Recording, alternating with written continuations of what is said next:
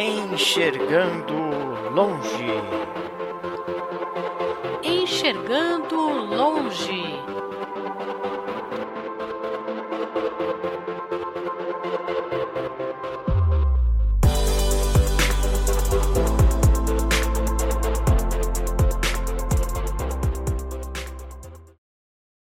Olá pessoal, bem-vindo, bem-vinda ao canal Enxergando Longe, ao nosso podcast Enxergando Longe. É um prazer ter vocês aqui. É, hoje nós estamos com mais um conteúdo. Antes de falar do nosso convidado, nós vamos pedir para você se inscrever no canal, ativar o sininho para receber as nossas notificações e dar like nos vídeos que você gostar e compartilhar os vídeos com a galera. Milene Cristina tá, está tendo algum delay aí, uh, mas está conectada com a gente. É, nosso convidado, é, nós vamos falar hoje de psicologia.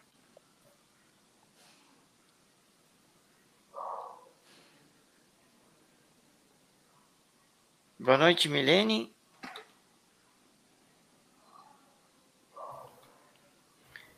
Bom, enquanto a Milene é, se reconecta, então a gente vai, vai pedir para o nosso, nosso querido convidado, que é o Rinaldo Compani, ele é psicólogo, formado pela Universidade de Guarulhos, é, e ele vai falar com a gente sobre o tema. Rinaldo, é um prazer muito grande ter você aqui. É, muito obrigado por ter aceitado o convite para fazer essa live com a gente. É, eu gostaria que você cumprimentasse nossos amigos e fizesse uma autodescrição aí de você. Olá, Marquiano, olá a todos. É uma satisfação muito grande também estar aqui com vocês. Olá, Milene. É... Bom, vamos me descrever. Eu sou, sou branco, o cabelo já está ficando grisalho, barba também ficando grisalha. É... Estou com uma, uma camiseta polo cinza. Eu acho que é isso. Eu nunca me descrevi assim. Eu não sei se tá, tá os contentos aí, Marquiano. Tá ótimo, Reinaldo. Muito obrigado. Bom, é, eu sou um homem de pele branca, é, tenho um fone na cabeça, no, na, na cabeça, é claro, né? Um headphone. É, meus cabelos são grisalhos. Eu estou com uma camisa azul, uma camiseta azul, e atrás de mim é uma parede é, branca com algumas medalhas. É, Rinaldo, enquanto a Milene, é, enquanto a gente adiciona a Milene aqui, é, uhum. eu gostaria de já te perguntar qual, como é que foi o seu interesse, como nasceu o seu interesse pela psicologia? Bem, eu desde criança, eu não lembro como nasceu, viu, Marquiano, porque foi, é desde sempre eu gostei do assunto psicologia, desde pequeno ah, eu gostava de. Eu, eu tentava entender a questão da personalidade humana, essas coisas, né? E no ensino médio, quando eu tive aula de psicologia, eu vi que era a minha praia mesmo, era aquilo que eu, que eu queria para minha vida, né? E foi assim que começou a minha motivação para continuar na, dentro da psicologia, né? Já se conhecendo desde o início, hein? De, desde, desde da adolescência, já, já procurando uhum. se conhecer, já procurando sim. saber o que, o que você queria, né? Milene uhum, Cristina, sim. você voltou? Você nos ouve? estou ouvindo vocês. Boa noite, boa tarde, bom dia para quem está chegando aí no canal Enxergando Longe antes de mais nada, boca pequena pintada de vermelho, olhos azuis, eu estou usando um óculos de grau, né, com, com ah, lentes acinzentadas e haste vermelha, tenho até a altura dos ombros, estou com uma blusa preta, com metade da, da blusa preta, outra metade é laranja. Essa sou eu. Estou com fone de ouvido branco, de, de celular. Ok, Milene, valeu pela audiodescrição. Eu já perguntei para o Reinaldo aqui, enquanto você se conectava, é, como foi o interesse dele pela psicologia, como nasceu o interesse dele.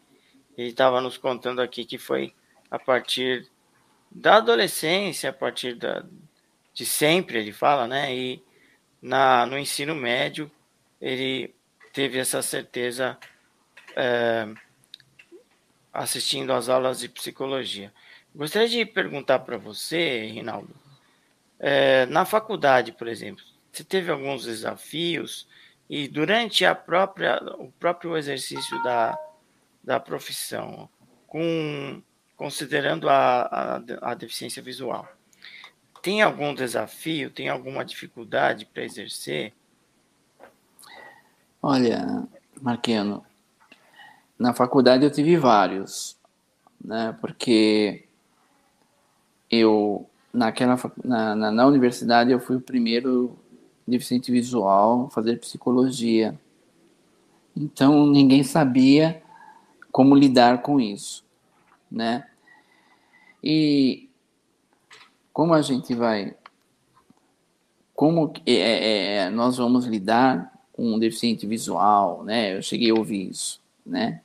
Como que como vai ser para a gente? O que, que como que a gente vai se virar para poder ensinar como se fosse um ET ali na faculdade, né? Então, eu tive que, mais ou menos, eu tive que dar um pouco as diretrizes, assim, né?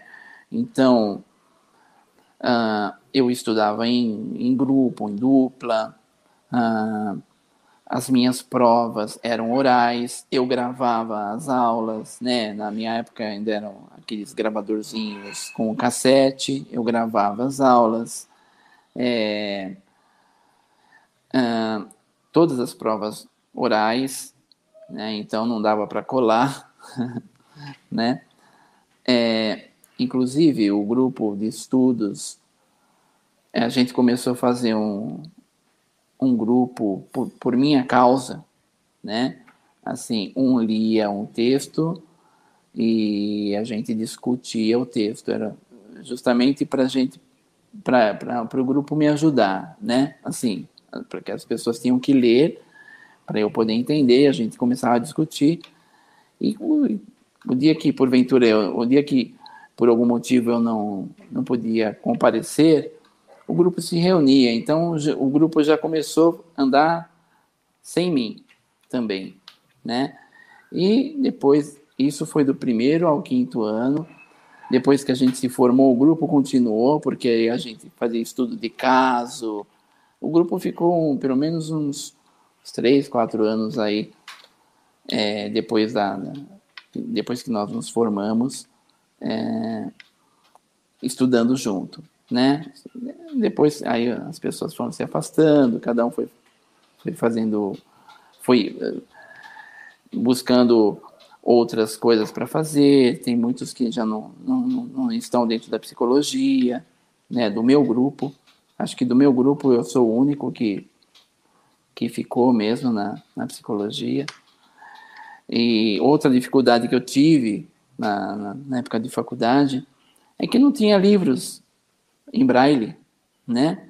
Então, o, o, grupo me ajudava nesse aspecto, que sempre um lia. Eu tinha, na época, minha namorada, que lia para mim, lia, tinha minha mãe. Então, assim, sempre tinha que ter alguém para poder ler, né? Para eu poder entender e, e continuar nos estudos, continuar na, na, na faculdade. Então, para mim, a dificuldade foi essa né? Depois que eu me formei, desafio, eu não sei se teve muito desafio assim, porque logo eu já comecei com o consultório, eu só não atendo criança porque é, precisa muito da observação visual. é, principalmente interpretar desenhos ou quando a criança na, na, ludoterapia que a criança manipula muitos brinquedos, então a gente tem, tem que ter uma tem que ter um mínimo de visão para poder interpretar o que a criança está fazendo, né? Então eu prefiro para não fazer uma coisa mais ou menos pela metade, eu prefiro não fazer, né? É, então eu atendo pessoas, atendo adolescentes para frente, né? É isso, Marquiano. Ok, Milene. Ô, Rinaldo. Rinaldo. Diga. Então, eu queria te perguntar, você, uma das, uma das suas especialidades é terapia de casal, né? E a gente sabe que nessa pandemia aí os casais ficaram mais juntinhos, as famílias ficaram mais juntas. Então, eu queria saber é, quais são os, no seu consultório os desafios aí das relações conjugais, né? Na terapia de casal. Quais são os principais conselhos que você dá? É, na verdade, é assim, é, a gente atende também casais, né? É, eu atendo individual, família, casal, né? E, mas dentro da terapia de casal, do atendimento de casais, é, na, é, o que acontece é assim, como eu, eu estou atendendo online, eu tenho que ser um pouquinho mais cauteloso quando eu atendo casais porque também eles estão juntinhos ali na casa deles. Então, quando é no consultório, por exemplo, eu coloco um, numa, numa poltrona, outro em outra, e eu fico quase no meio para qualquer coisa para eu apartar, né? Dependendo, dependendo do, do, do problema que o casal está passando. Agora, online, eu tenho que tomar um pouco de cuidado, porque às vezes a gente pode perder o controle da situação, né? Imagine, é, dá um problema na internet e eles estão estão discutindo e aí eu saio de cena. Então a intermediação é diferente. É, a gente conversa muito, né, com, com, com os casais. Eu dou muita lição de casa, né? É, eu procuro, eu não, não aconselho, eu não faço aconselhamento. A gente procura fazer com que, os, com que as pessoas enxerguem o caminho, né? Porque é muito fácil eu falar assim, ó, você tem que parar de fazer isso, falar, não, você não pode fazer isso, fazer aquilo. Não vai fazer, a pessoa não vai seguir o aconselhamento. É muito. É como se você chegar a falar para uma pessoa, um, um dependente químico, ó, você tem que parar de usar determinada droga, porque vai te fazer mal. Ele não vai parar. Ele vai parar quando, de fato, ele perceber que aquilo é, é ruim para ele, que não tem mais outro caminho a não ser parar. E no caso do atendimento é, com a casais, né, é mais ou menos assim. É, a gente procura é, fazer com que eles enxerguem o que está acontecendo, né? A gente na, no, no bate-papo, tudo, para que eles tomem as atitudes adequadas. Então, eu dou lição de casa, eu peço para eles assistirem um filme, vamos conversar sobre o filme, nós três, né? Porque eu tenho que ser bem. Uh, bem sucinto, bem tranquilo com eles, né? Assim, online. Não dá para, como eu falei, para ser como no consultório mesmo ali. No consultório, às vezes eu tenho que, de verdade, até ficar em pé no meio do, do casal, porque a coisa esquenta, esquenta forte, dependendo do problema que, que, que rola, né, entre eles, a coisa fica pesada, né? Mas eu tô, tô tendo eu, eu percebo que, eu, que assim, tá dando certo isso também. É, uma, é mais uma coisa que eu vou levar quando começar o atendimento presencial, vou, vou levar para o consultório, né? Esse atendimento mais leve, assim. É, a dinâmica a gente sabe que é diferente, né? Online uhum. e uh, presencial, né? É, uhum. Mas é, casais são casais, uh, presencialmente ou virtualmente, né?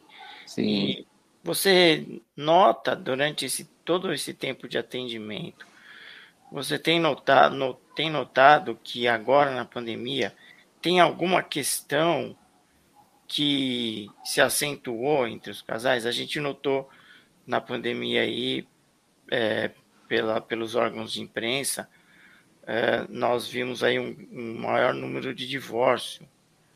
Né? Você, você notou algum problema que se acentuou entre os casais nessa pandemia?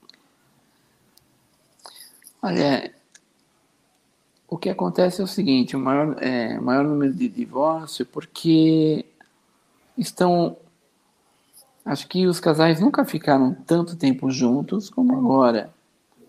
Então é agora que você tem que aguentar a cara feia do outro e não dá para sair para dar uma voltinha, né? Agora já melhorou, né? Mas há uns meses atrás, vai, rola um, uma briga entre o casal. Aí um dos dois sai para dar uma volta no quarteirão. Né? Antiga, há, há, uns meses atrás não acontecia isso, então tinha que aguentar uma cara do outro ali, o, o mau humor do outro. Então, essa é a, é a prova mesmo do casamento. Ou você segura a onda e tenta chamar para o diálogo, para conversar, ou a corda quebra, né? vai esticando e acaba quebrando. Então, ao meu ver, é isso que acontece. Mas o que eu mais percebi, não só entre os casais, mas no geral, nessa pandemia, é o aumento da ansiedade e do medo em relação à própria Covid. Né? A questão familiar, medo de um perder o outro, perder os filhos, ou deixar os filhos órfãos. Então, foi uma coisa que ficou muito claro, muito forte no, nos atendimentos que eu fiz. Ok. É, é, a gente sabe que a pandemia trouxe muitas questões à tona, né? Milene, uhum. Você nos ouve?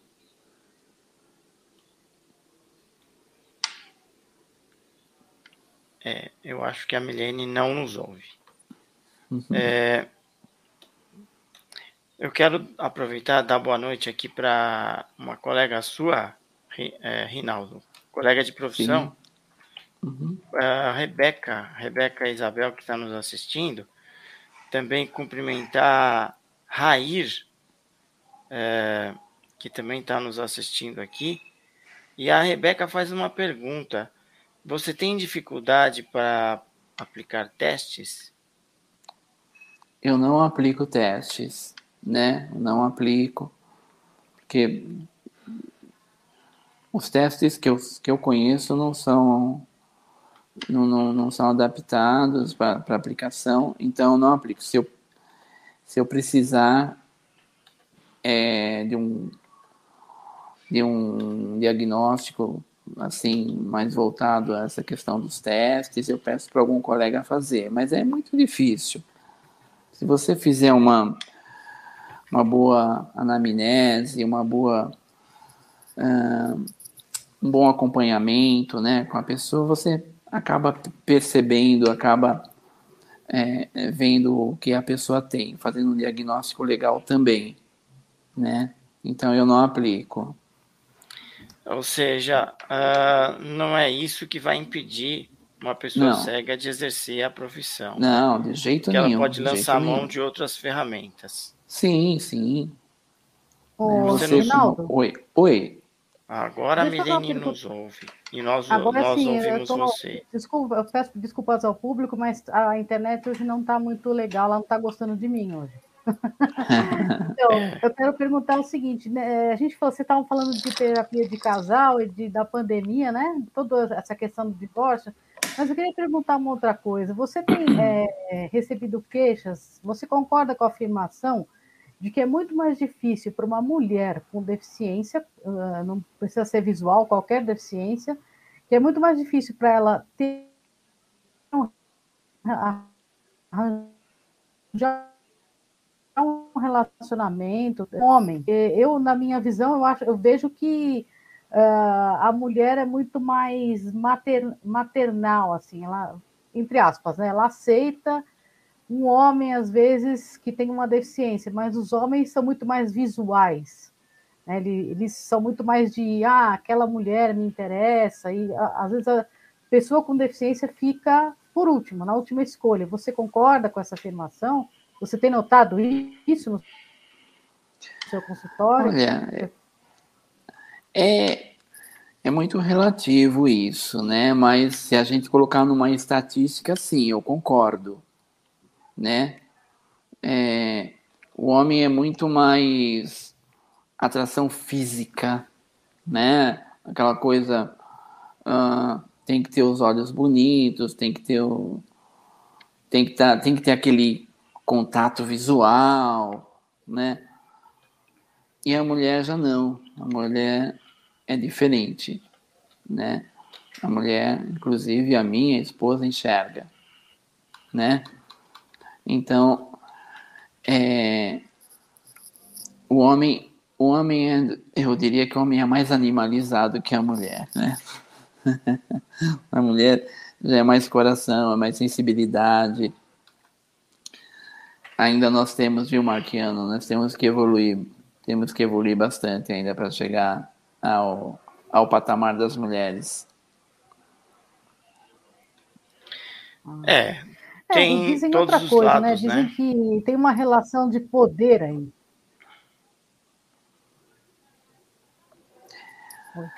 É, o, esse poder está voltado também à questão do machismo, né? É uma questão social, se a gente parar para pensar, né?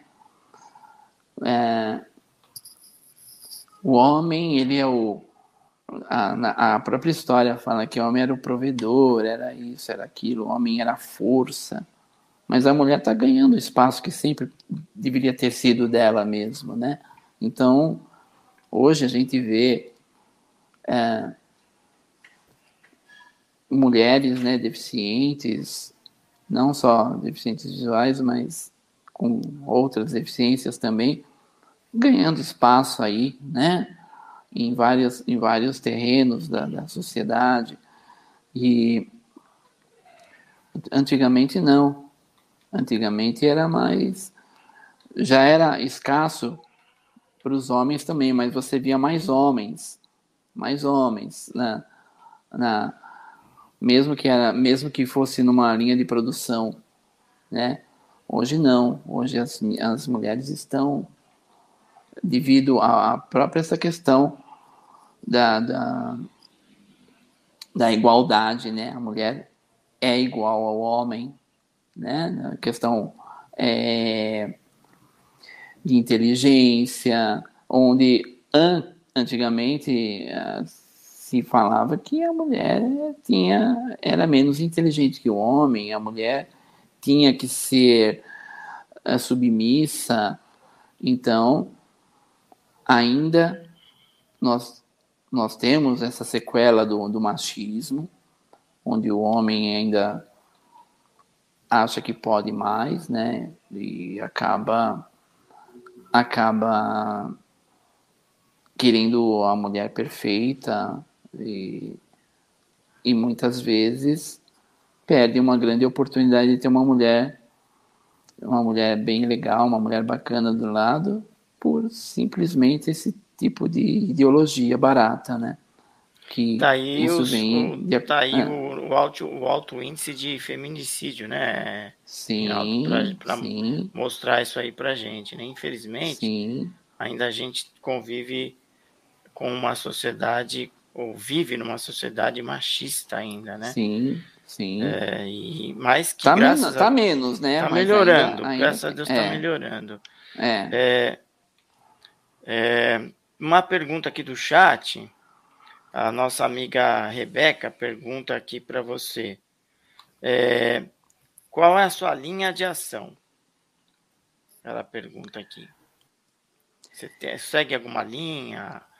É, alguma linha é, de, de atendimento? Uma abordagem, né? Sim. Sim é, é, eu não sou, não sou, eu não sou nenhum ortodoxo, né? Eu gosto de Jung, a linha junguiana, mas eu não sou ortodoxo, só Jung, né? Sem Jung não há salvação, não. A minha formação é dentro da psicanálise freudiana mesmo, só que eu não. Eu briguei com Freud, né? Quando, quando depois que eu me formei, eu achei, eu achava que e acho, né, que não é só Freud, não é só psicanálise. Eu gosto de conversar com o paciente. Eu, eu não, não, não sou aquele que só ouve, né? Então a gente conversa muito, questiono bastante. Então é, a gente a gente vê outras abordagens aparecendo e, a gente tem que estar aberto. Eu gosto também da, da terapia cognitiva. Então, assim, a gente, tudo que vai aparecendo, eu sou muito aberto para poder estar tá aprendendo. Que, como diria minha mãe, saber não ocupa lugar. E sempre você vai utilizar aquilo, em algum momento você vai utilizar aquilo que você está aprendendo. É, o conhecimento é algo que ninguém tira da gente. Não é verdade, Milene? Uhum. Com certeza, né? E o, o Rinaldo, dessa Diga. pandemia, muitas pessoas procuraram auxílio psicológico, né? E aí eu uhum. pergunto para você, nós temos também a questão do home office aí, que é o novo modelo de trabalho. E aí Sim. eu queria perguntar para você uh, o que, que você notou aí, quais são os principais problemas psicológicos é, adquiridos por conta do isolamento da pandemia. Então, tem muitas coisas aí, né? Muitas coisas que começaram a, a emergir aí, né? Medos, medo da morte, medo da morte do outro, do, do, do ente querido, medo de ficar sozinha depois que o outro morrer, medo da doença. Então, a ansiedade foi também aumentando entre as pessoas. Muitas pessoas ansiosas, muitas, muitas pessoas com nível de ansiedade bem alto transtorno de ansiedade.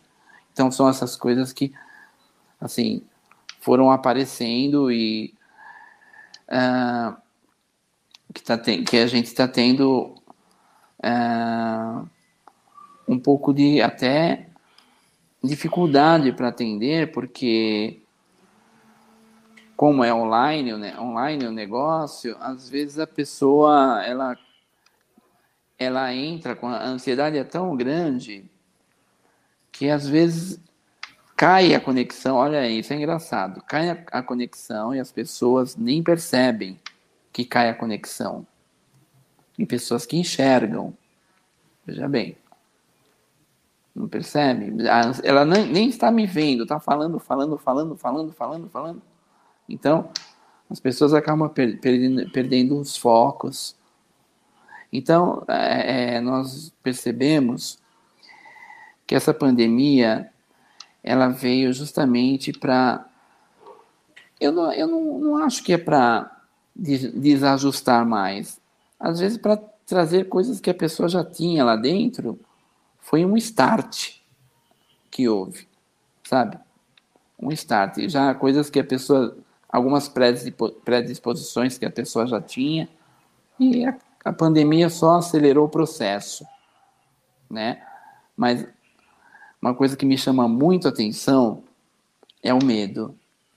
As pessoas estão com muito medo de sair de casa, aumentou o medo de assalto, medo de passar fome, né? Porque medo de ficar desempregado. Então os medos estão estão muito é, como que a gente pode colocar? Assim, é medo de tudo. Né? É medo de medo de separação, né? Então, sabe, a gente a gente está tendo bastante bastante trabalho, ainda bem, né? É, o, na verdade, desculpa te interromper, Rinaldo, é. mas na verdade eu acho que a pandemia ela veio e ela uh, trouxe vários questionamentos, ela veio Sim. derrubar muita coisa. Eu nunca imaginei né, que uh, trans, uh, órgãos uh, importantes aí da mídia, né, TV, televisões, eh, fossem obrigadas a reprisar programas, a reprisar novelas, né? É, a parar de jogos, jogos de, de futebol e de outros esportes, né? Pararam, quer dizer, uh, indústrias parando, é, muita coisa parando. Então, é, foi um questionamento em vários setores da nossa sociedade, em vários contextos. Então, foram grandes questionamentos que foram feitos, né? E, e assim, colocou muita coisa em xeque, né? E aí uhum. nasceram todos esses medos, como você bem disse, né? Sim. É... é uma situação sem precedente, né, Marquiano? Sem precedente. Agora, é, voltando ainda nesse assunto do medo, ainda nesse assunto da ansiedade, um, um assunto hum. que nos chama muita atenção. Hoje é 30 de setembro e é o último dia do Setembro Amarelo, né? Se bem que o problema não se esgota aqui. Mas fala um pouco para a gente dessa questão do suicídio. É, você acha que isso aumentou? É, como você vê esse tipo de problema atrelado à questão da pandemia? Você sabe que a minha experiência em particular, assim, eu tive alguns casos aí de pessoas querendo se suicidar, tudo, né? Nesse um ano e meio. Mas não, não foi tanto como antes da pandemia né? É, depressivos mesmo, assim, eu atendi alguns. É, eu tô, eu tô dando umas pausas porque eu estou lembrando, né? Tentando lembrar. É, agora, assim, pessoas que tentaram é, o suicídio foram poucas nesse, nesse um ano e meio, né? É, eu vejo que essa questão do suicídio ela vem ela vem aumentando sim né eu, eu, eu, eu inclusive um alerta que daqui daqui a algum tempo eu acredito também que as pessoas vão vão entrar muita gente vai entrar em depressão porque sabe? É aquela coisa, o pânico está agora, está acontecendo agora, mas daqui a algum tempo o, a mente vai responder também. Eu lembro que quando aconteceu aqui em São Paulo um ataque, não sei se vocês lembram, acho que foi em 2005 ou 2006, do PCC, 2006. nas delegacias, 2006, né? Isso foi em maio, se eu não me engano.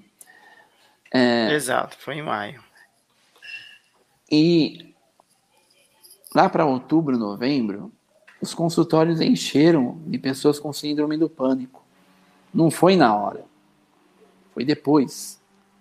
Então tem muita gente que está naquela coisa do, do, do impacto agora. Daqui a pouco, as pessoas, muita gente também vai ter um, uma, uma certa ou depressão, ou um pânico, alguma coisa assim. Então, é muito importante que nós estejamos atentos a isso. Você vai falar, pô, mas como que essa pessoa está depressiva do nada? Não é do nada. Teve um motivo. Esse medo que, que as pessoas estão agora pode se tornar uma depressão lá para frente. Então, o que eu é, aconselharia nesse momento, né, para quem, quem quem puder fazer, que faça. Uma atividade física, né, mesmo dentro de casa, uma caminhada, se puder andar, né? Se puder sair, dar uma volta no quarteirão, Aquele que pode andar mais, que pode ir mais longe, vai, sabe? Uma natação, uma coisa que, que faça com que os neurotransmissores entrem em ação, né? Endorfina, dopamina, serotonina, né? O, o, citocina, né? Justamente para quê? Para equilibrar mente, corpo e evitar um, um, problemas futuros aí, né? Então vale, a, vale muito a pena uma atividade física, né? Uma boa alimentação, vale a pena também não ficar vendo tanto programa de é, programas sensacionalistas, essa coisa do, de tragédia, já basta o que nós estamos vivendo agora. Não existe, eu não, particularmente, na minha vida, eu não vi uma tragédia pior que tudo isso que está acontecendo, né? Essa pandemia toda, um, no nosso caso do Brasil, um governo ausente, né? Negacionista, essas coisas que a gente vê, né? Por exemplo, eu tenho pacientes que são negacionistas, que não querem tomar vacina, e eu falei, olha, quando voltar atendimento presencial, eu não vou lhe atender, porque se você não tomar vacina, você vai causar riscos para mim e para todas as pessoas que eu atender, né, que entrar no meu consultório. Então, a gente tem que é, a gente está vivendo uma tragédia muito grande. Então, vale a pena é a gente procurar fazer o melhor nesse momento, né? Tentar ter uma boa alimentação, tentar fazer uma atividade física, tentar ouvir música, uh, ler um bom livro, assistir um bom filme, sei lá, fazer coisas que que dão prazer. É isso. Esse é um dos um dos antídotos para para você poder melhorar, para você enfrentar um, um, um problema tão grave é, que, que, que, nós estamos passando nesse momento. Né? Desculpa me, me alongar na, na resposta, Marquinhos. Não, uh, levou o tempo que precisou, né? E é verdade, são verdadeiros antídotos.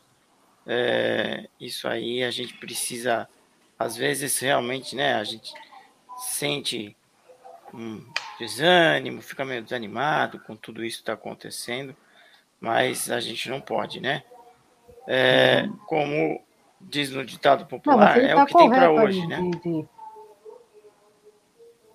Sim, Milene, pode falar. Ele está correto, porque o número de suicídios realmente ele tá, está correto, porque o número de suicídios realmente não para de acontecer. É, inclusive tem aí o CVV, que é para as pessoas ligarem uma plataforma, né? Acho que é 188, o CVV, não é, o, uh, Rinaldo? É, 188. Se eu não me engano, é. é. 188, 188 com certeza CVV é 188. também, além da ajuda psicológica, é muito importante, porque quando você vê uma pessoa que já tenta o suicídio algumas vezes, ou fala disso, é porque alguma coisa de muito grave, uma depressão muito profunda está acontecendo, e ele tem toda a razão. Há muito tempo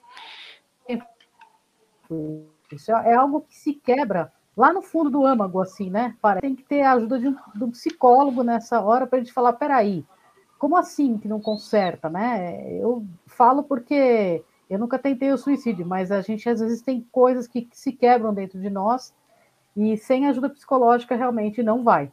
Tem que realmente procurar esses canais, tem toda a razão. Marquiano, abemos o chat? Sim, Uh, nosso amigo Abel Jerônimo tá mandando um abraço aqui para você, para mim e para você, Milene. Para você, Opa, Reinaldo. Um Ele escreve aqui. Obrigado. É, abração. Boa noite, Marquiano, Milene e Reinaldo. E Reinaldo. Recebam um grande abraço. E dê um joinha aqui no. Obrigada. Tá. Nós temos também é, o Flávio é, ele fala aqui, boa noite. Tenho notado nessa pandemia, vamos colocar aqui na, na só para colocar, colocar, aqui na tela. Vamos ler o comentário dele aqui. É, então ele fala o seguinte: Boa noite. Tenho notado que nessa pandemia que uma boa parte vem procurando se espiritualizar, buscando uma sua essência, buscando um modo de vida com um novo valor, com, com valores, com novos valores. É, dá para comentar o, o a fala dele aqui, Rinaldo? Claro, claro que sim. Na medida em que você busca, né, a espiritualidade, né, buscar é, é, uma religião, é uma forma de você tirar esse foco, né, essa, essa atmosfera que você, essa atmosfera pesada que você está vivendo, e você vai ver um novo horizonte, né? Você vai ver pessoas que estão do seu lado, pessoas querendo te ajudar, você vai ver uma nova forma, um, um novo caminho, é, e quando se fala em se espiritualizar, você vai. O que, que se trabalha quando você procura essa questão? É fé, é esperança, né? você vai trabalhar um pouco de perseverança. Então, são coisas que, quando você começa a ter esperança, você vai se motivando, você é, vem ao encontro daquilo que eu estava falando, de você ver um filme legal, né? algo que te te mostre um outro norte, te dá uma luz. E você não, a gente vê que é assim tão claro aquelas pessoas que às vezes estão perdidas e, e procuram uma religião, alguma coisa assim, e começam a achar um outro caminho, né? Então é legal também buscar, né, se espiritualizar. É, um, uma coisa bacana dentro disso é que quando você busca algum lugar assim, um templo, algum, uma igreja, não importa uma, uma casa espírita, não importa o lugar que você vá, mas que você procura, você vai ter um acolhimento. Então isso já já te tira, já te tira de um daquele caramujo que você tá, um caramujo desesperador. E só eu queria também voltar no comentário da Milene, quando ela falou sobre o suicídio. Quando alguém fala assim, ah, eu tô com vontade de, de, de me suicidar, eu quero me matar, não sei o que lá, não duvide. Não duvide da pessoa, porque vezes fala, ah, isso é frescura, né? A gente ouve muito isso. Isso é frescura, não se mata não. Pode se matar sim, né? Pode se matar sim. Então a gente tem que levar a sério quando a gente percebe alguma coisa diferente, alguém que está se uh, se anulando da, da vida, né? Alguém que esteja muito assim buscando ficar sozinho, uh, você percebe que a pessoa está diferente, está estranha, né? Então é bom ficar atento, é bom conversar com a pessoa. É um momento que a pessoa precisa de, de, de muito carinho, de muito afeto. Às vezes a, a pessoa precisa de bons ouvidos para ela poder falar, né? Então, quem puder conversar, converse, né? E, e também é um momento que aquele que está deprimido procurar ajuda também ajuda psicológica, é, fazer uma terapia. Né? A terapia não, não é, é com, diferente do que muitos pensam, que é, as pessoas, muitas pessoas pensam que o psicólogo cuida de louco, é o que eu menos cuida de louco. Né? Eu, eu não vou atender louco no meu consultório, né? Eu atendo pessoas ansiosas, pessoas é, tristes, pessoas deprimidas, pessoas com problemas conjugais, com, com é, que tenha é, dependência química. Então, assim, agora o louco, aquele que, que sai aprontando aí mil e uma, não dá para atender. Essa, essa pessoa tem, tem que ser atendida no, no ambulatório, no, no hospital. E a terapia a gente faz com uma pessoa que vai entender o, a conversa, o diálogo, né? É isso. É, felizmente, eu acho que é um, só um comentário, Menine, rapidinho. Ah, desculpa. É, só um comentário. Felizmente, isso aí já, já melhorou muito, né? Essa ideia errada de que é, psicólogo é coisa de louco, né? Eu, particularmente, acho que todo mundo, em alguma época da vida, devia fazer terapia. É, eu acho É, isso. Também, eu também penso, porque te- o que que é, o, o que é psicoterapia, né? É um processo de autoconhecimento com cura. É quando você se coloca de frente consigo mesmo. Então, o trabalho do terapeuta é justamente fazer essa essa essa intermediação de você com você mesmo, né? Fazer com que você comece a perceber o que está errado. E por que cura? Porque na medida em que eu, eu, eu percebo ah, o problema que eu tenho, que eu estou passando, fica mais fácil para eu achar o caminho. Porque muitas vezes eu faço coisas que eu não percebo, não é assim? Às vezes a pessoa é chata e não sabe que é chata. Se o cara sabe que ele é o chato, que ele é chato mesmo, ele não vai continuar sendo chato, né? Não tem aquele cara que é o estraga-roda, já ouviu falar no estraga-roda, Marquinhos? Né? Tem É uma, mesmo. É, três ou quatro conversando numa rodinha assim, aí vem um cara que tá uns 30 metros de, diferen- de, de- de distância. Fala, ih, ó, tá vindo. A roda, ó, vai um para cada lado. Acabou a rodinha, né? Que é um chato. E ele às vezes não percebe que ele é chato, né?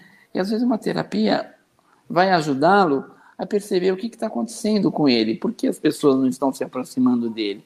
E ele vai percebendo que algo, algo errado com ele, que ele vai trabalhar e vai ficar bem. Né? É um exemplo do chato, mas tem, tem, outro, tem mil outros exemplos aí para a gente dar. e tantos outros, né? Só queria aproveitar, Reinaldo, dar um Uhum. boa noite aqui para o nosso amigo Francisco Rocha. Ele fala aqui, boa noite, parabéns pela, pela bela live, pela, pela, não, ele cumprimenta todo mundo e, e fala que a nossa live que está de parabéns pela live de orientação da nossa realidade que nós estamos passando, né? E o, eu, eu queria também colocar aqui para gente é, um complemento do Flávio, né? O Flávio escreveu o seguinte aqui que eu achei muito bonito, Flávio. Obrigado pelo, pela contribuição aqui. Nos momentos do- de tempestade é que percebemos o quanto os nossos remos são fortes. Um forte abraço. Valeu, gostei, gostei da, da imagem. Muito legal. Muito legal. Nós não sabemos. Posso falar um pouquinho, Marqueno? Claro, claro. Nós não sabemos o potencial que nós temos, né? E quando vem a, a tempestade, aí que a gente percebe. Quando fala, nossa, eu não sabia que eu era capaz de, de enfrentar essa situação. A gente ouve tanto isso, né? Puxa, se, se, se você se separar de mim, eu vou. Eu, eu não sei o que vai ser da minha vida, não sei o que. Às vezes aí a pessoa se separa, o cabra vai embora lá, né? vai embora. Aí a mulher que falou que não sabia o que ia fazer da vida dela, ela desponta, ela começa a progredir em, várias, em vários aspectos porque ela não sabia a força que ela tinha e vice-versa, né? Às vezes acontece com o homem também. Então, é, nós temos que, que olhar para dentro de nós e perceber que nós somos força, nós temos força, sim, né? Para você chegar num, num ponto lá na frente, você tem que caminhar. E para isso você tem que né, colocar força nas pernas, impor forças. E aí você vai andando, vai andando. Quando você menos perceber, você chegou. Você pensar assim, ah, hoje eu vou dar um passo, só mais um. Amanhã eu vou dar mais um. E assim vai, né? E a gente, a, a tempestade, ela nos obriga a sair daquela zona de conforto. E quando você sai da Exatamente. zona de conforto, você acha um caminho. Né? É, com bem, bem, bem, bem legal isso. Ô, Rinaldo, eu preciso te Oi. fazer uma pergunta que muita gente aí é, é bem recorrente também. Eu já comentei do home office, existe um, uma coisa chamada zoomfobia, né? Que é você entrar em muitas reuniões aí e você acabar tendo um tipo de estresse, tem pessoas aí que estão desmotivadas. Por um lado, a pandemia trouxe esse novo modelo de trabalho, eu falei antes, mas por outras pessoas também acabaram ficando um pouco isoladas aí, né? É uma mistura aí. Quando você tem um home office na sua casa, principalmente mães, né? Quem tem criança pequena, é, acaba se misturando um pouco a, o trabalho com os cuidados com a casa, com a família, com criança pequena, pessoas que reclamam com idade, as pessoas. Sabe aquela coisa? Já que eu estou aqui em casa, deixa eu fazer mais esse, mais esse, mais esse, né? Aí você tem.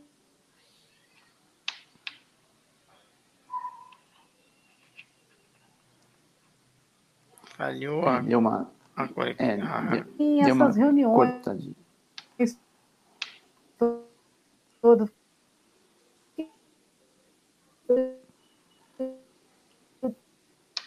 Que dicas que você daria para essas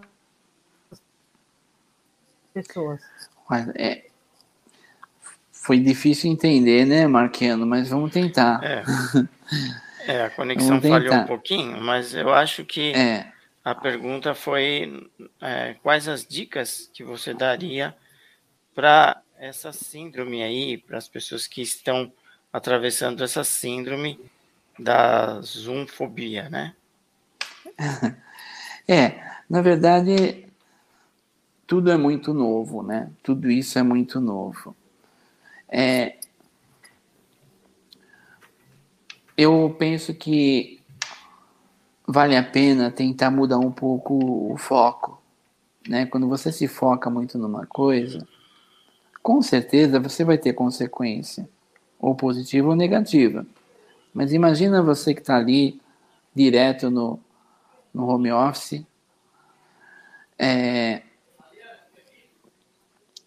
às vezes a pessoa fica 12, 13 horas, porque a- o, o computador está na casa dela mesmo, né? E tem, tem os filhos, tem, tem, um, tem outros afazeres, e, e o trabalho está ali, né? A gente vê que as pessoas, muitas, muitas pessoas, inclusive, estão produzindo até muito mais do que na própria empresa. Só que, por outro lado, está tendo problemas emocionais, estão, estão tendo estresse. Então, vale a pena tentar fazer o horário certinho, o horário de trabalho certo, né? parar, respirar, andar um pouquinho, para 10 minutos, vai dar uma volta, né? mesmo que seja uma volta dentro de casa, não ficar tanto sentada de frente para o computador, né? Procurar desligar um pouco, depois volta. Se, se você termina às 18 horas, 18 horas desliga o computador, sabe? É como se você estivesse saindo da empresa, né? Desliga o computador, porque você tem uma vida normal, você tem, você tem que cuidar da sua vida, da sua casa, você tem que ter, ter a sua, o seu lazer, mesmo que não, ainda a gente não não está no, no normal, mas procurar fazer alguma coisa, alguma coisa que mude o foco, que você fique bem, que você dê risada, sabe? Porque a gente precisa rir. Sabe? Tá o caos. O mundo tá o caos. Então a gente precisa sair um pouquinho desse dessa atmosfera negativa e rir um pouco e buscar um pouquinho alegria, apesar é difícil nesse momento, né? Mas nós temos que buscar. É, um, é uma das luzes que a gente tem que ter para nos, nos dar uma direção.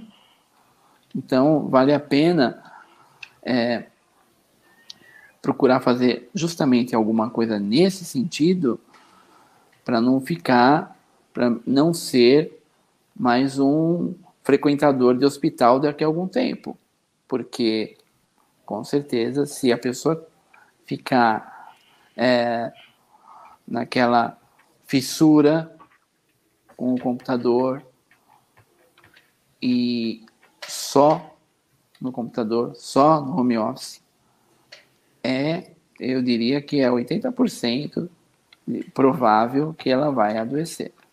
Então vale a pena sair disso, desligar um pouco disso. Exato, é importante, né? Dar uma separada nas coisas, por mais difícil que, por mais difíceis que seja. Né? Milene, uhum. você separa as coisas? Olha, eu, eu procuro separar aqui é, justamente por, por esse motivo que ele falou, né? A gente tem uma hora que a gente tem que pedir licença e falar, olha, eu vou me ausentar um pouco, sei lá, se a pessoa tem que fazer um almoço, arrumar a casa ou sair para fazer uma compra, né? Isso acaba se confundindo. É, então você eu sei assim, que eu, o que eu faço é o seguinte: entra oito horas, faz o que tem que fazer atividade, é, quando acaba o expediente, você sai, tá?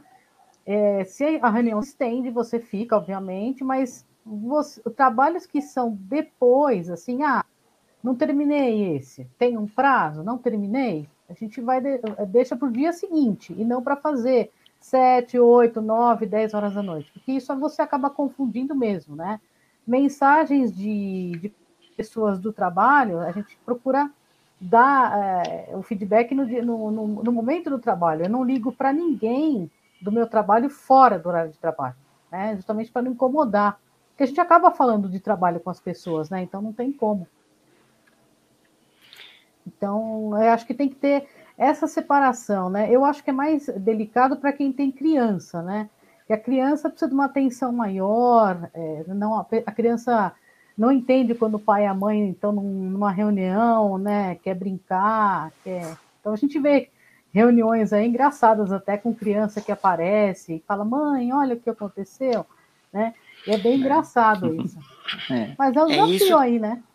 E isso tem sido, é, ainda bem que essas aparições de criança, é, às vezes mãe que fala com criança, até mesmo pet, né, um animalzinho, é, que às vezes aparece na reunião, isso, graças a Deus, tem sido flexibilizado pelas empresas. As, as empresas não não não estão sendo tão rígidas a ponto de falar, olha, você deixou seu filho aparecer na reunião.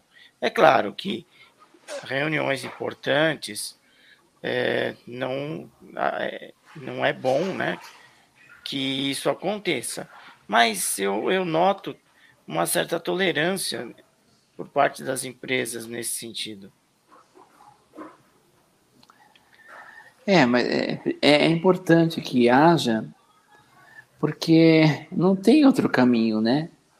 Não tem outro caminho. Porque imagine, uh, se a pessoa está tá dentro de casa, o que, que ela vai fazer com a criança ali? Né? Ou com o animalzinho, com o cachorrinho começa a latir, por exemplo. Né? O que, que ela vai fazer? Não vai trancar a criança no banheiro, nem o cachorrinho, né? Então, tem que ter mesmo essa tolerância, porque ela sabe que isso não vai acontecer o dia todo e a pessoa vai produzir a pessoa produz bastante em casa. Pelo menos a, a estatística está tá dizendo isso. Que Sim. as pessoas estão produzindo muito em casa. Né? Com certeza. E a, a empresa tem que ser flexível. É o mínimo, né, que se espera, Ganha todo né, mundo, né? É uma relação ganha-ganha, né?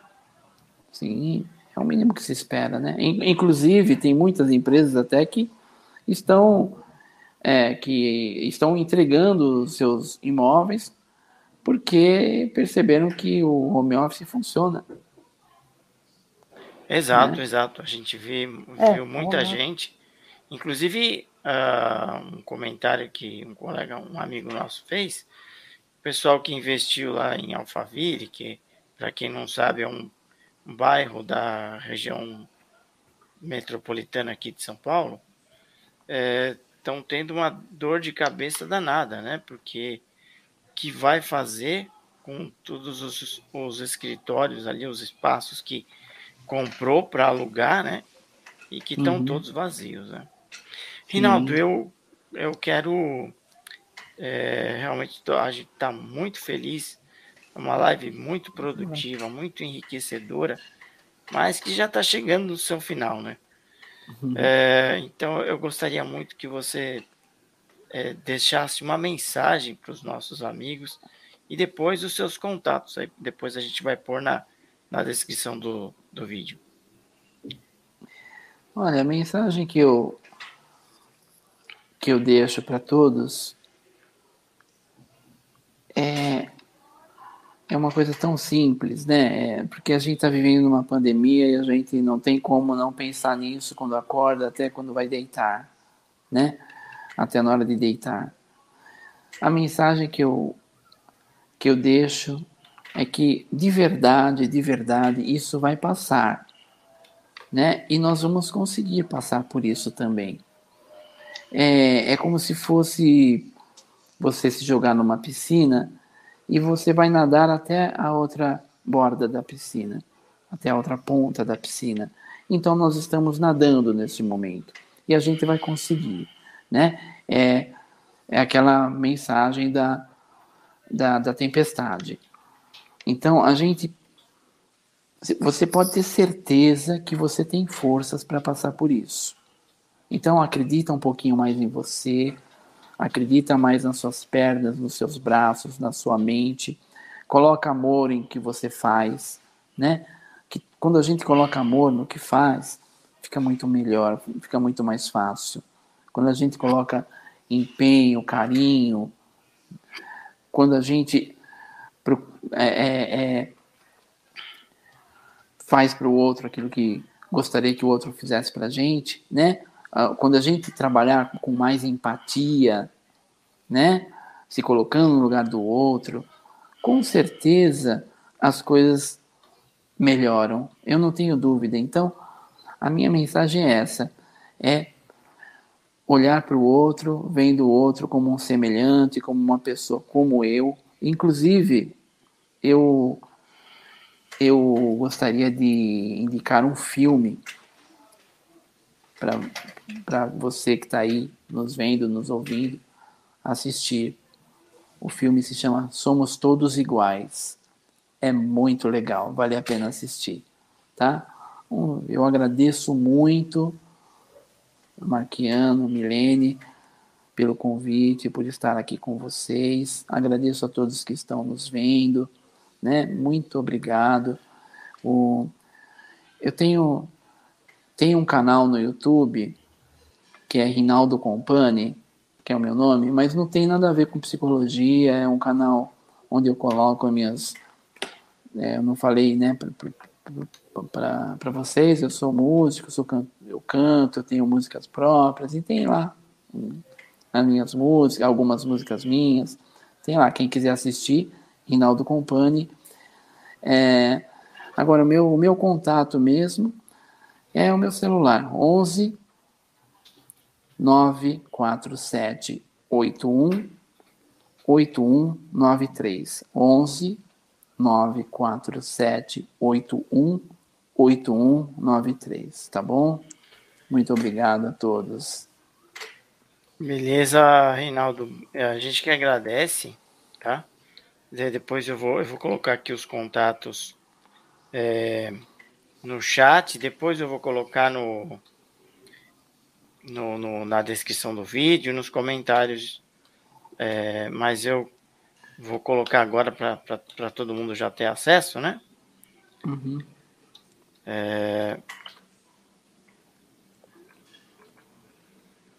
e aí já todo mundo já tem acesso agora, pelo menos agora, né? Já coloquei. É, eu quero agradecer a todos os que fizeram parte aqui da live, todo, todo mundo que, que é, fez pergunta, é, colo, fez, todos os que fizeram colocações. Mandar um abraço para o nosso amigo Zé Vicente, que está nos assistindo aí também. É, quero agradecer a todos os que vão assistir também, né? Que é importante.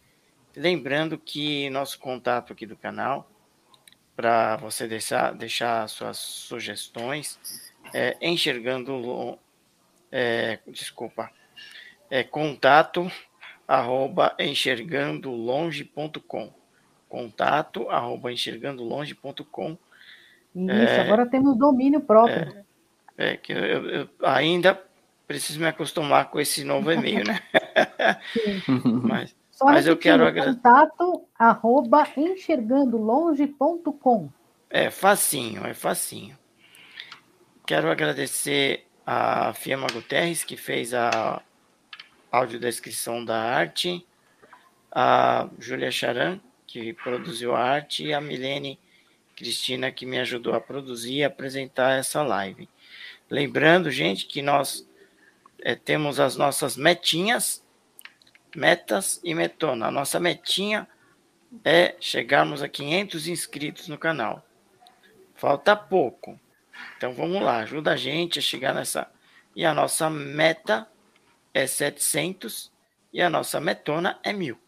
Então primeiro vem a metinha.